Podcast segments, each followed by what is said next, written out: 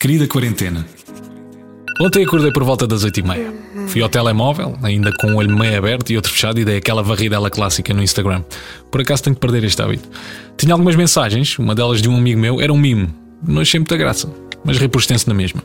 Ahaha, hahaha, hahaha. Há quem escreva loló, loló, loló. E há ainda aqueles mais corajosos que escrevem com capas. Levantei-me, mas não fui logo para o banho. Tinha de acabar de ver um documentário. Tiger King.